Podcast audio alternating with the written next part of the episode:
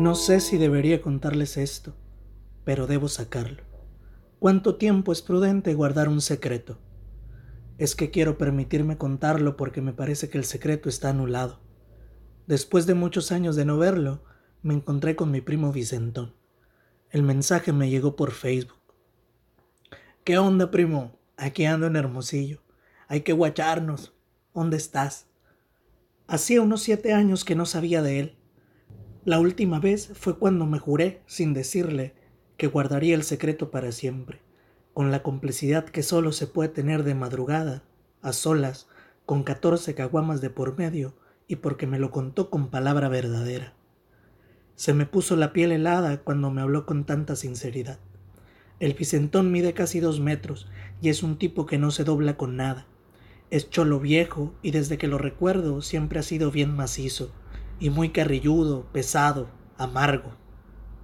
Cuando yo nací mi primo ya era grande, era grandísimo y entre la raza siempre se hablaba de sus hazañas callejeras, pláticas de abarrotes, de esquina, historias donde se incluían tiros, navajas, policías y risas. Era temido y respetado allá en el rancho, que es un barrio. Pero un tiempo anduvo metido en los bajos mundos, y aquella vez que nos topamos estaba recién saliendo de ese cotorreo, o al menos ese verbo traía.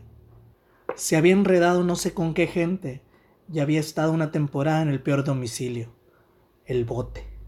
Le contesté en chinga, le mandé mi ubicación por el chat y en media hora lo tenía sentado en el patio de mi cantón. Llegó con una coleman hasta el culo de cerveza con hielo y dos bolsas de chicharrones de coche. Partí unos limones y saqué una salsa valentina. Preparamos la primera bolsa encima de una cubeta y destapamos dos botellas de tecate. Era la una de la tarde cuando nos dispusimos a emborracharnos con todo el gusto de vernos. El sol estaba pegando con 37 grados centígrados a la sombra. En las bocinas puse una selección especial de los hermanos Vega, porque me gusta y porque sé que el Vicentón también. Con el acordeón y el bajo sexto, de fondo nos pusimos al día. Me dijo que se juntó con una ruca que conoció en un anexo que está en un pueblo que se llama La Escalera, allá en Guatabampo. Salieron enamorados y se vinieron otra vez para Hermosillo y están vendiendo empanaditas de guayaba y de leche buscándose la vida.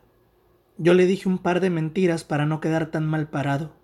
Le dije que hago un par de chambitas para dos o tres personas, cosas que tienen que ver con el Internet.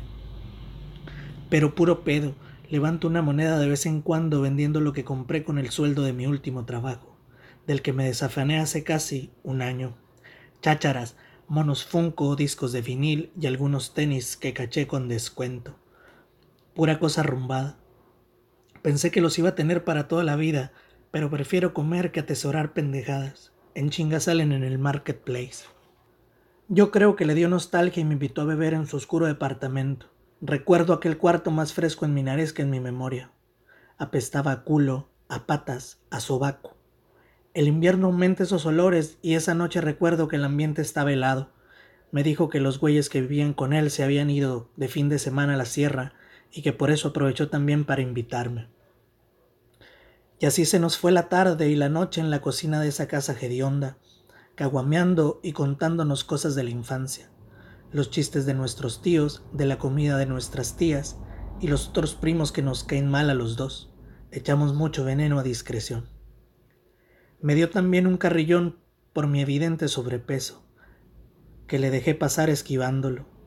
Me dijo que si no me daba vergüenza estar gordo y le dije que vergüenza era robar dos veces donde mismo.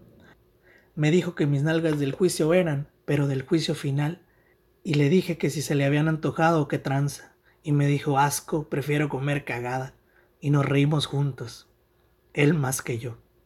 Ya andábamos semidorados aquella vez, más pa' allá que pa' acá, entonados, trompudos, dicharacheros.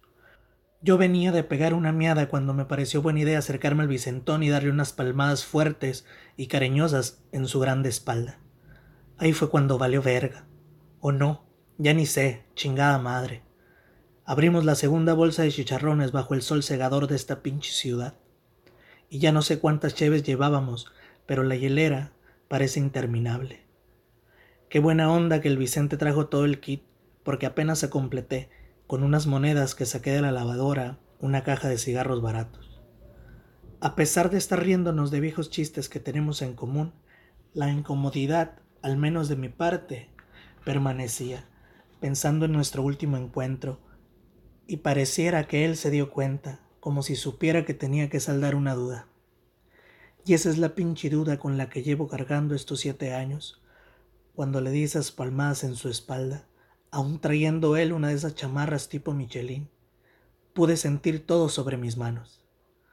Me hice silencio hace siete años, pero ese día en mi casa de nuevo estábamos juntos y el calor nos hacía sudar y me quité la camiseta, con todo el riesgo de que se volviera a burlar de mi barriga.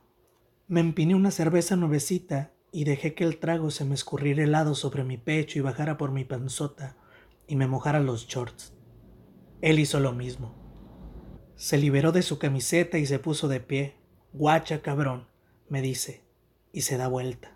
En su espalda había dos cicatrices como si fueran dos ojos cerrados, dos medias lunas, dos letras U alargadas. Pude distinguir, en el poquito tiempo que mostró su ancha espalda morena, una especie de quemaduras. Ya se hizo, me dijo con una sonrisa, y le dije que Simón. Qué bueno, primo, puro pa' adelante. Y seguimos bebiendo y tragando chicharrones a lo pendejo. No supe qué decir, se me hizo un nudo bien raro en el pecho. Lo pensé todo y nada. Entonces cobró sentido aquel día que me topé al Faramayas en las maquinitas.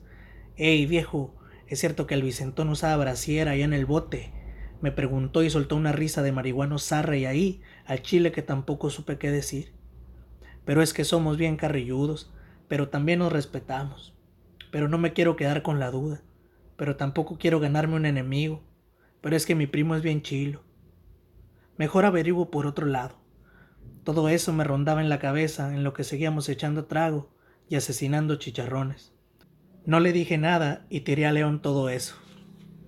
Seguimos entonando rolitas de los Vega y abrimos hasta la última de las cervezas. Nos despedimos de madrugada y nos juramos volver a vernos pronto.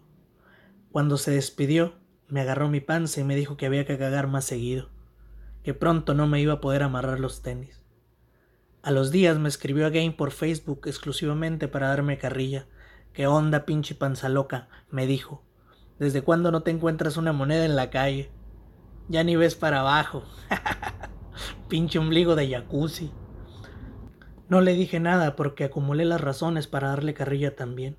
Fui al buscador de Google y puse brasieres de los que usaba Selena, el bustier. Le envié una foto.